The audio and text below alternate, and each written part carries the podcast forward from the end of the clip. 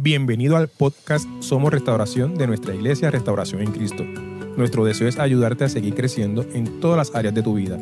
Para más información acerca de nuestros servicios y recursos, síguenos en las redes sociales como Somos Restauración y en restauración.live. Y en una forma que no es bíblica, que tendemos y queremos imitar a Dios, pero no es para ser más como Él es, sino para hacer lo que Él hace. Se lo voy a repetir porque se me han quedado mirándome como si me hubiese caído de un árbol. La tendencia de la mayor parte de los cristianos es imitarlo a Él para hacer lo que Él hace. No hay una tendencia a imitarlo a Él para ser como Él es. ¿Qué es lo que hizo Jesús mientras estuvo aquí en la tierra? ¿Qué es lo que nos dice la Biblia que hace el Espíritu Santo? Y a ese es quien debemos de imitar, a Elohim. ¿Qué es lo que hacen ellos, el Padre, el Hijo y el Espíritu Santo? ¿Qué es lo que hacen? Milagros, prodigios, señales, salvaciones, eh, ah, provisiones. Y eso es lo que deseamos todos. Ser utilizados con mucha potencia. Todo el mundo desea ser utilizado con el poder de Dios. ¿Alguien está de acuerdo en esta iglesia tan tremenda? Pero dígame si es cierto o no es cierto que la mayor parte de las personas no les interesa, cristianos, no les interesa fluir en santidad. A la mayor parte de los cristianos no, no les interesa morir cada día. A la mayor parte de los cristianos no les interesa fluir en el fruto del Espíritu. A la mayor parte de los cristianos no les interesa ser mansos y humildes, como Él es un manso y humilde. Hubo tres amenes aquí, algo es algo, me conformo con algo. Porque lo que le estoy diciendo es la pura verdad. Desgraciadamente, no se percatan que no vamos a obtener lo uno si no tenemos lo otro. Jamás usted va a fluir en poder si no fluye en santidad. Jamás usted va a fluir en potencia divina si no es manso y humilde como Él es manso y humilde. Es decir, jamás va a fluir en, el, en las manifestaciones espirituales si usted no anda en el fruto del Espíritu. El que tenga oídos para oír, que oiga. Antes de ser hacedor de lo que Él hace, tenemos que ser como Él es. Y yo sé que la enseñanza es fuerte, esta enseñanza es fuerte, es fuertísima. Pero estoy hablándole de servidores.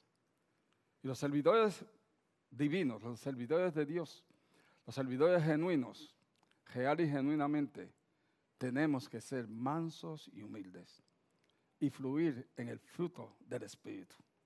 Y se van a manifestar todas las nueve manifestaciones espirituales, se van a manifestar en nuestras vidas. En tanto y en cuanto seamos como Él es. Primera de Juan capítulo 4, creo que en el versículo 17. Porque así como Él es, así somos nosotros en este mundo. Y eso es lo que desea nuestro Padre Celestial. Y eso es lo que nosotros nos debemos de mover. Y ahí es cuando debemos de ser imitadores de Él. Dice en, Efesios capítulo 5, en el versículo 2, como hijos amados. Gracias por esos amenes. Me gusta mucho cuando están dando tantos amenes con tanto entusiasmo. Yo digo, gloria a Dios. No, yo sé lo que pasa, hermano, yo se lo digo por, molestarlos nada más. Yo sé que están, que están recibiendo y, están, están ahí, están burbujeando con esa información. Y eres toda la gloria y toda la honra.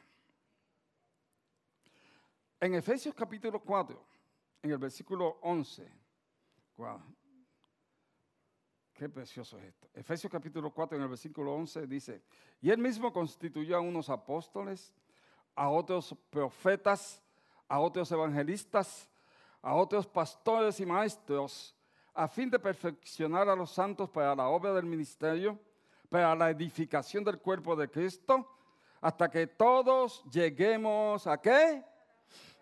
A la unidad de la fe y del conocimiento del Hijo de Dios. Escúcheme, a un varón perfecto, a la medida de la estatura, de la plenitud de Cristo. Ese es el propósito del, del ministerio quíntuple. Preparar a las personas, capacitar a las personas para que lleguemos a la medida de la estatura de la plenitud de Cristo. Es decir, ser imitadores de Cristo. ¿Alguien puede decir amén? El deseo del corazón del Padre es que todos lleguemos a ser como es Jesús, el Cristo de la gloria. Él, Dios, anhela que lo imitemos a Él, a Cristo.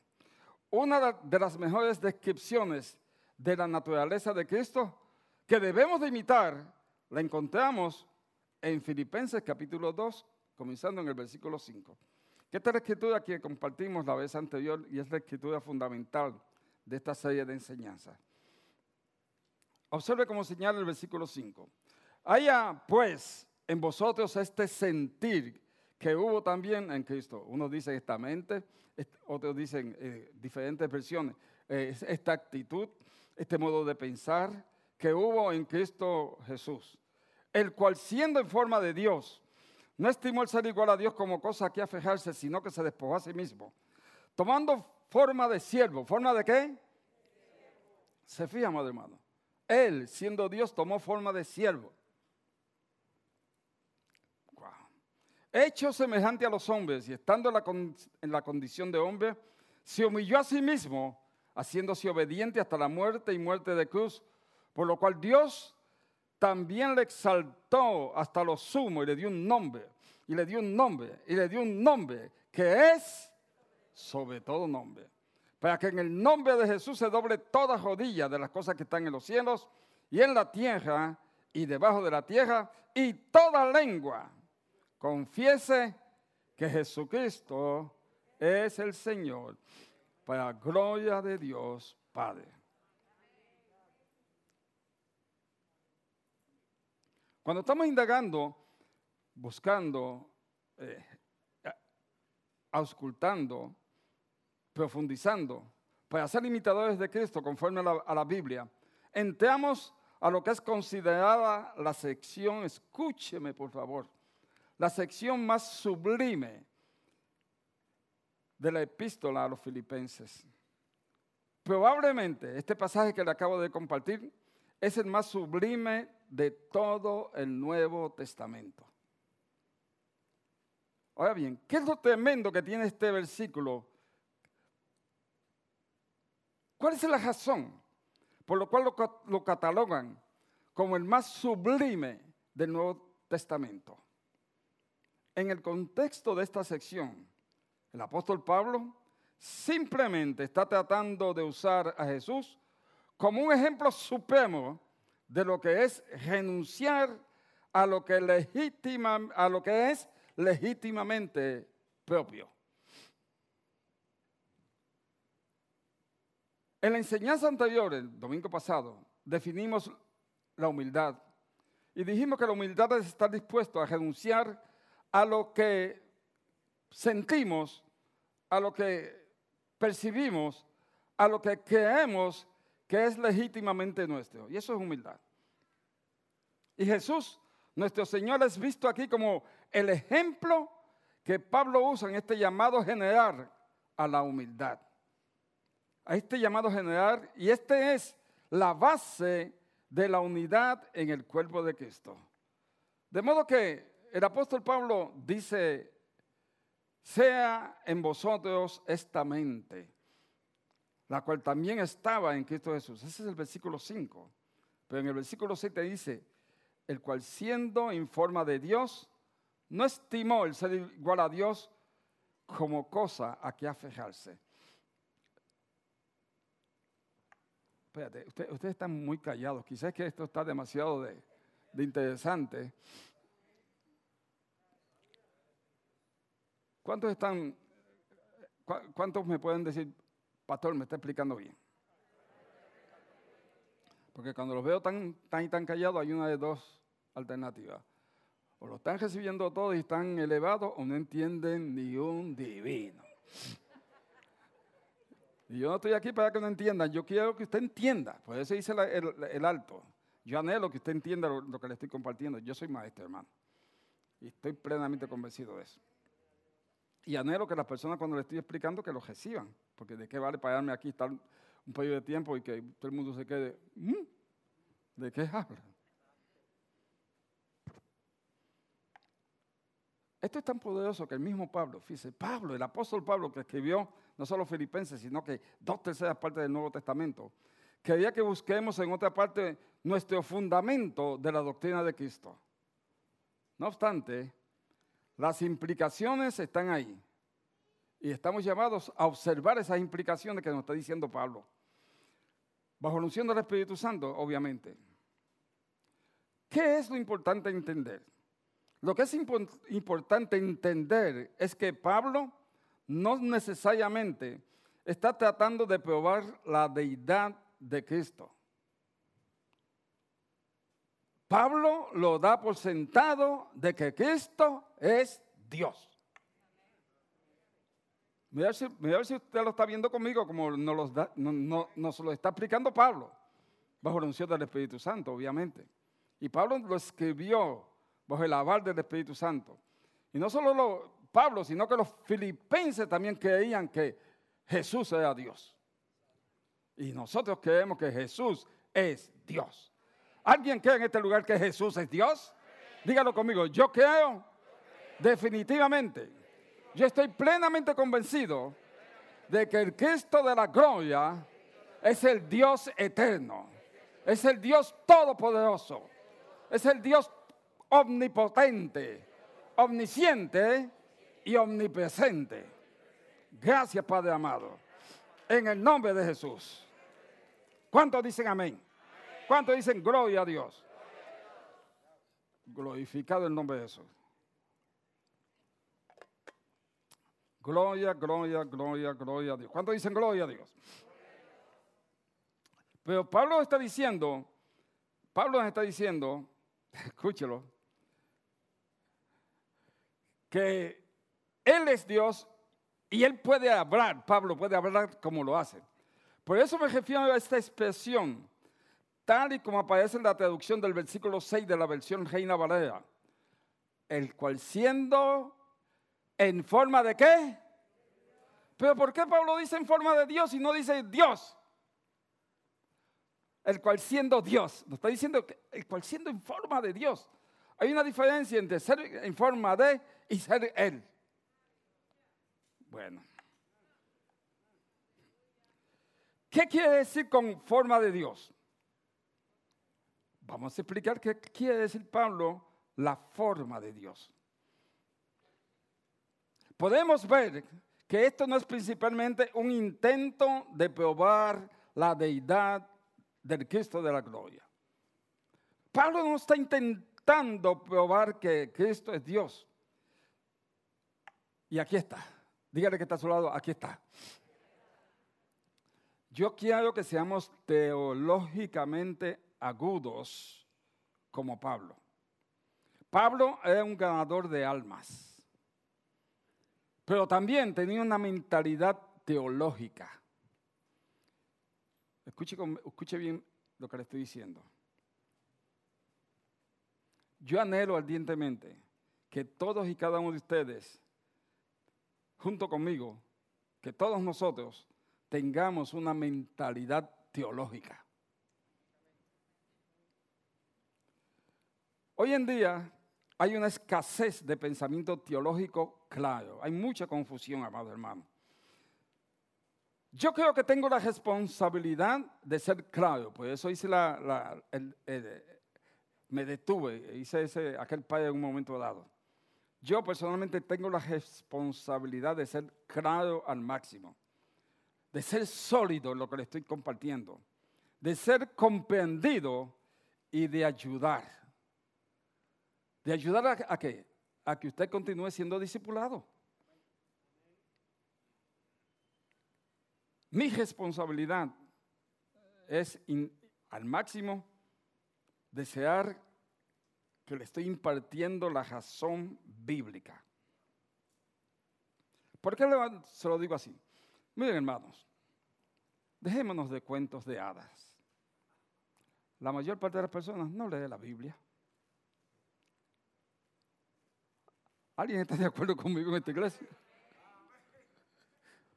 La mayor parte de las personas no va a los grandes tomos teológicos del pasado. Si no leen la Biblia que tienen ahí hasta en, eh, en su sistema, en la iPad, en el celular, eh, muchos cristianos ven la Biblia los domingos cuando vienen a la iglesia. De ahí en adelante la ponen en la gaveta del cajo y no la vuelven a ver hasta el próximo domingo. Y eso es una tristeza. Porque la Biblia es la bitácora del vuelo.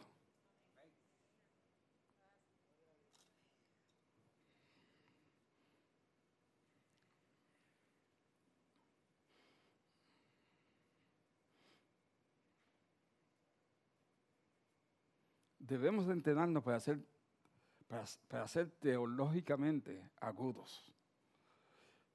Podemos ser simultáneamente ganadores de almas y ser teólogos. Pablo, el apóstol Pablo, es un teólogo y ganaba las almas. ¿Por qué nosotros le estamos dando, por qué volvimos a recoger, a darle el llena blanco? ¿Por qué nosotros lo estamos haciendo? Trayéndole llena blanco a ustedes. Para provocar que ustedes escriban. Para provocar que ustedes se estén en común acuerdo con la persona que está enseñando. Porque cuando usted escribe, cuando usted está ahí sentado, está bien que esté sentado, pero por favor, sea, sea sabio y, y utilice lo que Dios le ha dado. Utilice sus ojos, sus manos, su mente usted, no, usted no puede tener grabado en su corazón todo lo que estamos compartiéndole. Está comprobado que la mayor parte de las personas para el miércoles se olvidan de lo que compartimos el domingo. Y obviamente mi interés, el anhelo de mi corazón es que eso no acontezca con ninguno de ustedes. Y por eso le estamos invirtiendo, que le estamos dando llena blanco para que usted lea y escriba, porque así se va a retener un poquito más. Pero si usted está ahí y está mirándome, pero está pensando, está pensando qué va a comer ahorita. Si está ahí y está pensando y qué y qué y qué y qué de, la, estufa la dejé ahí aprendía. O la plancha, Dios mío, yo apagué la plancha. Difícilmente va a recibir y el anhelo de mi corazón, estoy siendo, estoy abriéndole mi corazón, hermano. El anhelo de mi corazón es que usted continúe aprendiendo. Porque si no aprende, no va a ser un buen discípulo. ¿Y a quién usted va a discipular si no sabe nada? Dígale que está lado, te está hablando a ti, haríñate, dígaselo, dígaselo, dígaselo, dígaselo.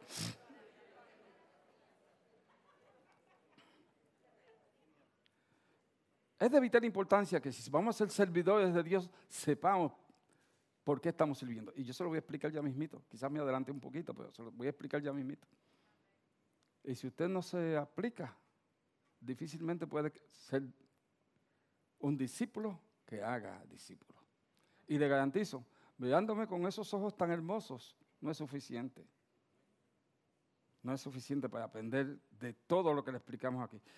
Usted dice, ay, el pastor lo vino hoy, no, estoy derechito, más derechito que nunca.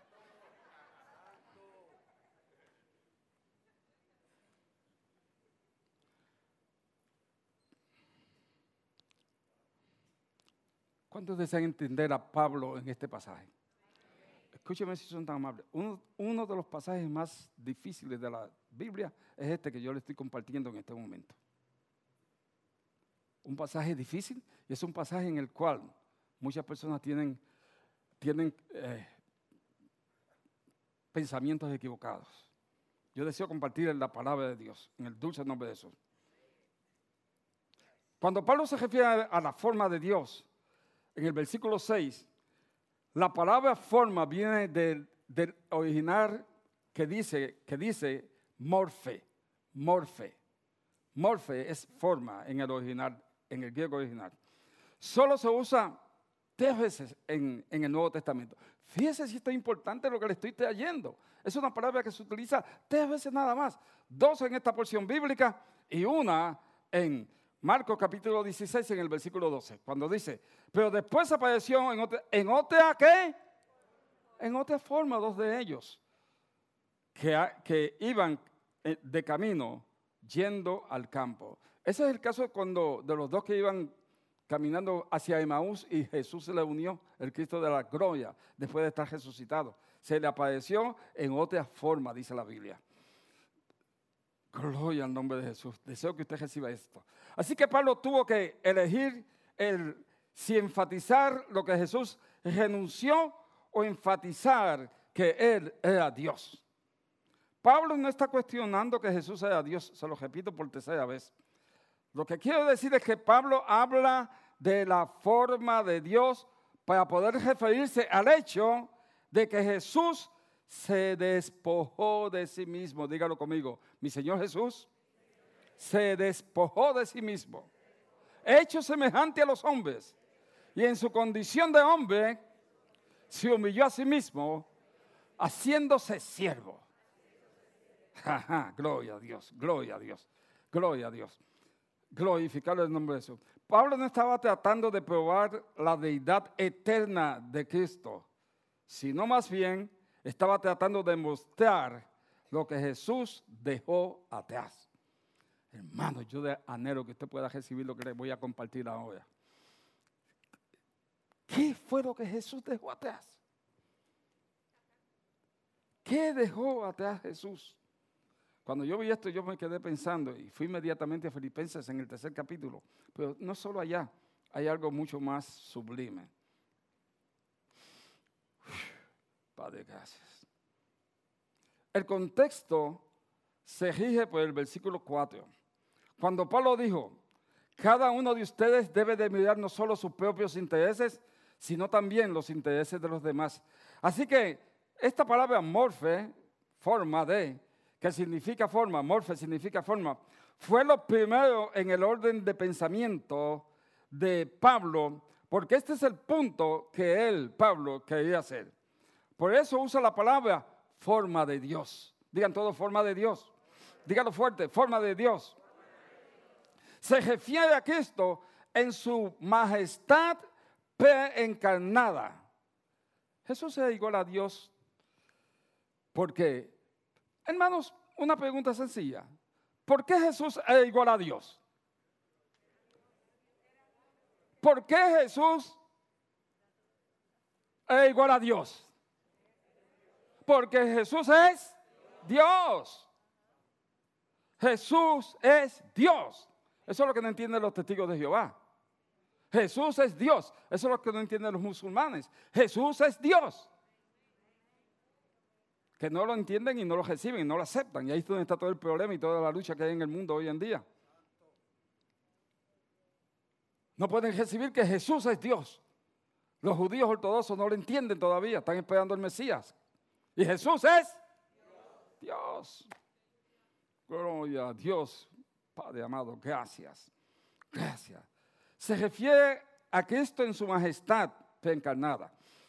Juan capítulo 1 en el versículo 1 lo señala. ¿Qué fue lo que dejó atrás? No fue la deidad luego entonces, porque Él es Dios. dejó algo más atrás. Pero nunca, nunca, nunca Jesús dejó de ser Dios. Él fue y es todo Dios y todo hombre. Si nosotros recibimos esto que le acabamos de compartir, nuestra vida va a ser transformada. Lo que Él dejó atrás es lo que vamos a examinar en esta enseñanza, en la medida que podamos cubrir en el tiempo que nos queda.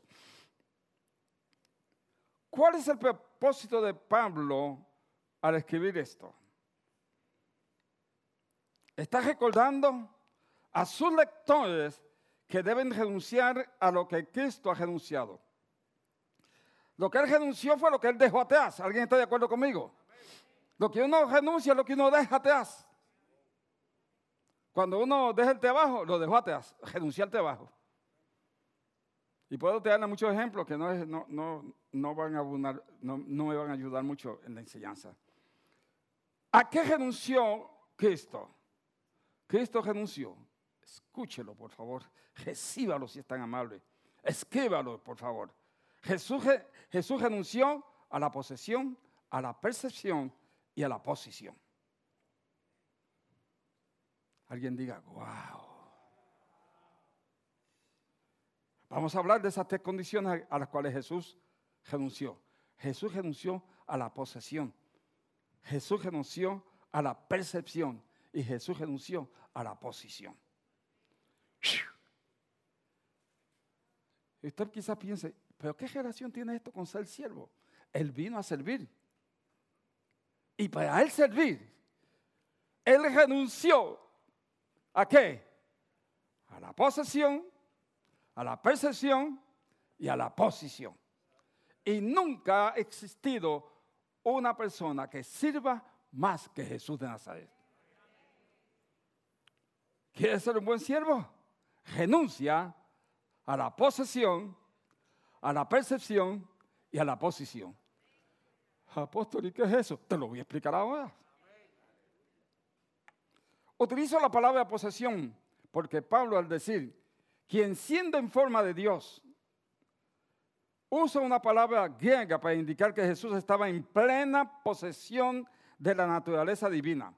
Pablo no usó el verbo simple, ser, usó una palabra que significa ser por naturaleza. Jesús tenía la forma de Dios por naturaleza. Poseía deidad desde el principio, glorificado el nombre de Jesús. En otras palabras, mucho antes de Jesús entrar en el vientre de la Virgen María, mucho antes de que Él creara a los ángeles, Jesús, mucho antes de que hubiera algo en el universo, cuando no había nada más que Dios, también estaba la palabra que estaba con Dios. Y la palabra que estaba con Dios es Jesús. En el principio era el verbo. Y el verbo era con Dios. Y el verbo era Dios. Cuando me posesión pienso en, en una pregunta que una vez escuché a alguien decir. Podemos confiar en que Dios guardará para nosotros lo que Él nos ha dado, sin nunca tomarlo nosotros mismos en nuestro deseo natural de posesión. ¿Cuántos creen que lo que Dios te ha dado a ti, nadie te lo puede robar? Lo que Dios te dio a ti, nadie te lo puede quitar. ¿Me estás escuchando, amado hermano? Esto es poderoso. Esto, es muy profundo, poderoso y profundo, amados hermanos. Lo que Dios da, lo da. Y no necesitamos luchar para retenerlo. Esto es posesión. No tenemos que luchar para retenerlo. De hecho, si lo agarramos con fervor y lo mantenemos, cogemos el riesgo de perderlo.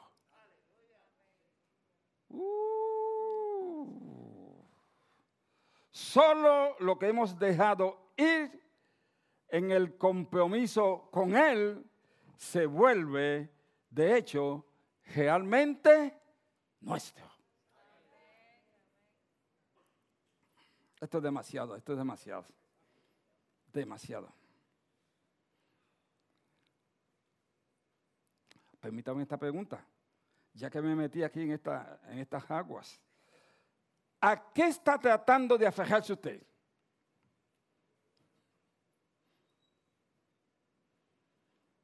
Jesús poseyó por naturaleza la forma de Dios, pero no se aferró a eso.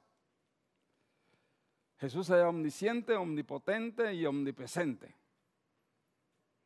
Y es omnisciente, omnipotente y omnipresente. Y será omnisciente, omnipotente y omnipresente con el significado de, esos tres atributos, que no voy a ir para redimir el tiempo, porque ya estamos ahí. Pero en cambio, Jesús tomó sobre sí mismo la forma de un siervo y todo fue entregado en medida. Como hombre, tenía que aprender la sabiduría que tenía. Jesús como hombre no podía estar, no, era omnipresente. Él podía estar en un solo sitio a la vez. ¿Alguien está de acuerdo conmigo?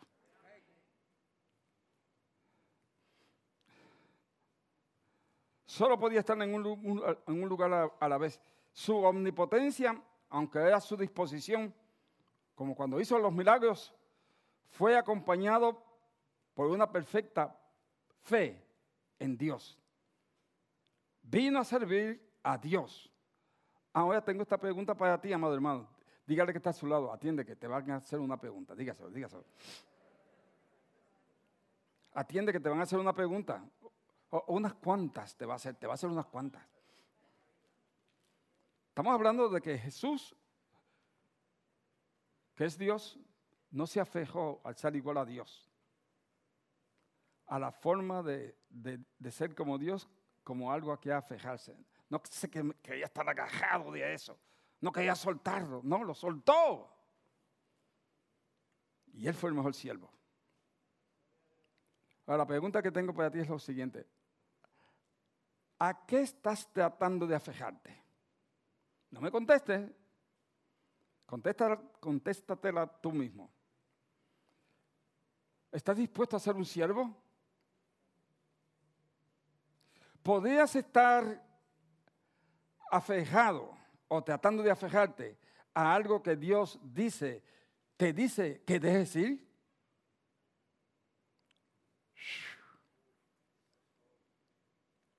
Es un manipulador nato. Quizás estás tratando de manipular a tu cónyuge, manipular a tu esposa, manipular a tu esposo. Quizás estás tratando de manipular a la persona, al cristiano que le está sirviendo. ¿A qué te estás afejando? ¿Estás tratando de afejarte a tu casa? ¿Estás intentando, intentando conservar tu trabajo, es decir, afejarte a tu trabajo? ¿Estás tratando de, de, afejarte a tu dinero? ¿Estás intentando conservar tus propiedades, afejarte a tus propiedades? Aquí a los que están enamorados. ¿Estás tratando de afejarte a tu prometido, a tu prometida? ¿Estás tratando de afejarte a tus planes para el futuro? ¿Estás tratando de afejarte a un regalo que Dios te ha dado? Te estás afejando a ti mismo. Pablo dijo en 1 Corintios capítulo 6 en el versículo 19, ¿o ignoráis que vuestro cuerpo es el templo del Espíritu Santo, el cual está en vosotros, el cual tenéis de Dios y que no sois vuestros? porque habéis sido comprados por precio, glorificad pues a Dios en vuestro cuerpo y en vuestro espíritu, los cuales son de quién?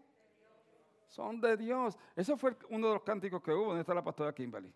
Ese fue uno de los cánticos que hubo que yo me lo disfruté, me lo, lo recibí al máximo. Todo lo que tú has recibido lo recibiste de Él, todo viene de Él. Quizás tú no lo sepas, pero tú no eres tuyo. Ah, sí, yo soy de mi papá. No, tú no eres de tu papá. Yo soy de mi esposa, porque mi esposa es la que manda en casa. No, no eres de tu esposa.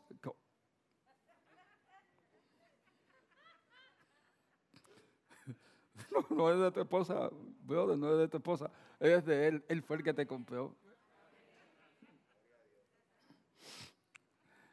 Ve, hay personas que se toman demasiado en serio. Jesús no se tomó demasiado en serio. Jesús lo soltó. La de, no la deidad, la posesión. Al tomarse demasiado en serio se está convirtiendo en un manojo de nervios. Ni siquiera puede tener un sentido decente de paz con usted mismo, ni con los demás y la persona se está en un estrés que se está desmoronando totalmente. Wow. Yo tengo que ser obediente, amado hermano. Percibir claramente del Espíritu Santo. Ministrarle. Aquí hay cuatro personas. Cuatro personas que en este momento están bajo un estrés, bajo una tensión, bajo una presión. Si tú quieres ser libre de, esa situación, yo percibí cuatro personas, claramente lo percibí en mi corazón. Y por eso lo estoy compartiendo. Yo lo que percibo lo comparto. Allá ustedes con Dios. Pero estamos en una iglesia que, que creemos en un Dios poderoso. Cuatro personas hay aquí que están ahora mismo bajo un estrés, bajo una tensión, bajo una presión fuerte. Ponte de pie y ven aquí al frente que va a haber un cambio en tu vida rápido. Y te puedo decir más, pero no quiero que nadie se sienta, se sienta avergonzado y que venga en confianza y le permitan al Espíritu Santo que trabaje con usted. Espíritu Santo, tú le enseñaste. Tú le enseñaste, papá. Y a ti es toda la gloria. A ti es toda la honra. Y fíjense, en estos cuatro está bien, pero yo percibí dos personas más. Dos personas más que están en esa situación. No quiero especificar un poquito más para que la persona venga y reciba. Pero si, bueno, no, no, no, no, ya lo dije. Les voy a pedir a los pastores que vengan un momentito, por favor, si son tan amables, los que puedan venir, los pastores que puedan venir, que estén dispuestos a, impartirles lo que Dios le ha dado. Ustedes que están allá tranquilos, estiren sus manos hacia ellos y comiencen a orar en otras lenguas, considerando en su corazón que Dios le da a ellos, que Dios le da a ellos lo que usted desea que Dios le dé a usted. Padre, tú lo enseñaste. A ti es toda la gloria. Nosotros somos tuyos. Y estas condiciones no son para ellos, porque no vienen de ti.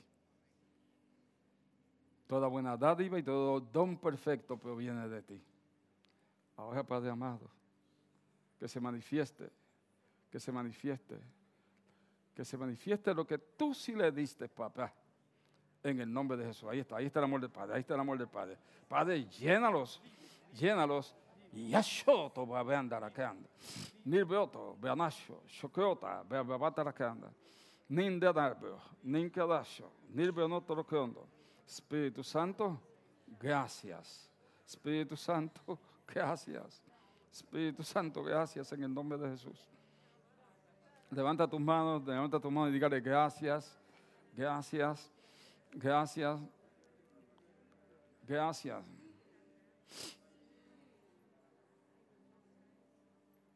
Gracias, Padre de misericordias. Gracias, Padre Santo. Gracias, Padre Santo. Shandobra, mil beoto, mil beocho. Ya creo, libre en el nombre de Jesús, el Señor de la gloria.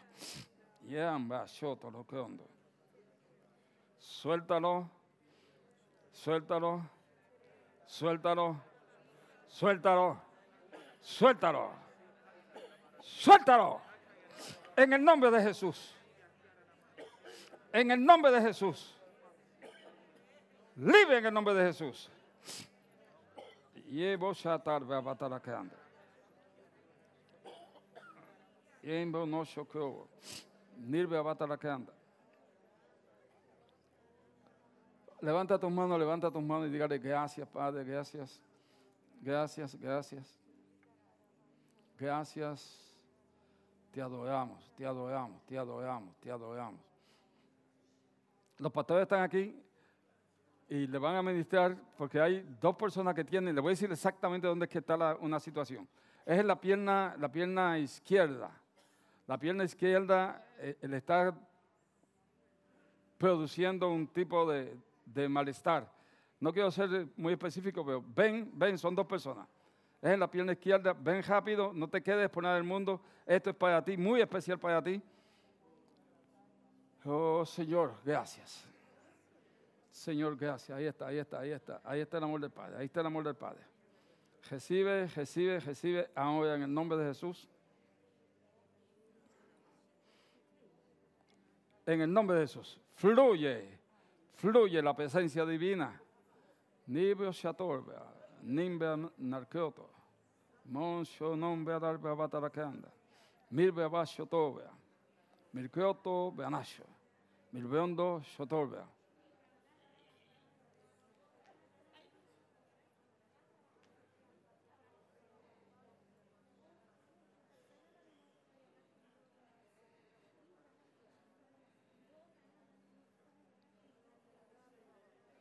Espíritu Santo, gracias.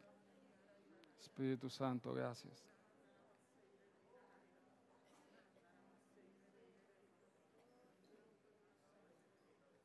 Gracias, Padre. Gracias, Padre. Gracias, Padre. Gracias. Espíritu Santo, te amamos, te amamos, Señor. Te amamos, Jesús. Te glorificamos. Gloria a Dios, gloria a Dios, gloria a Dios. Gracias, Padre. Gracias, Padre.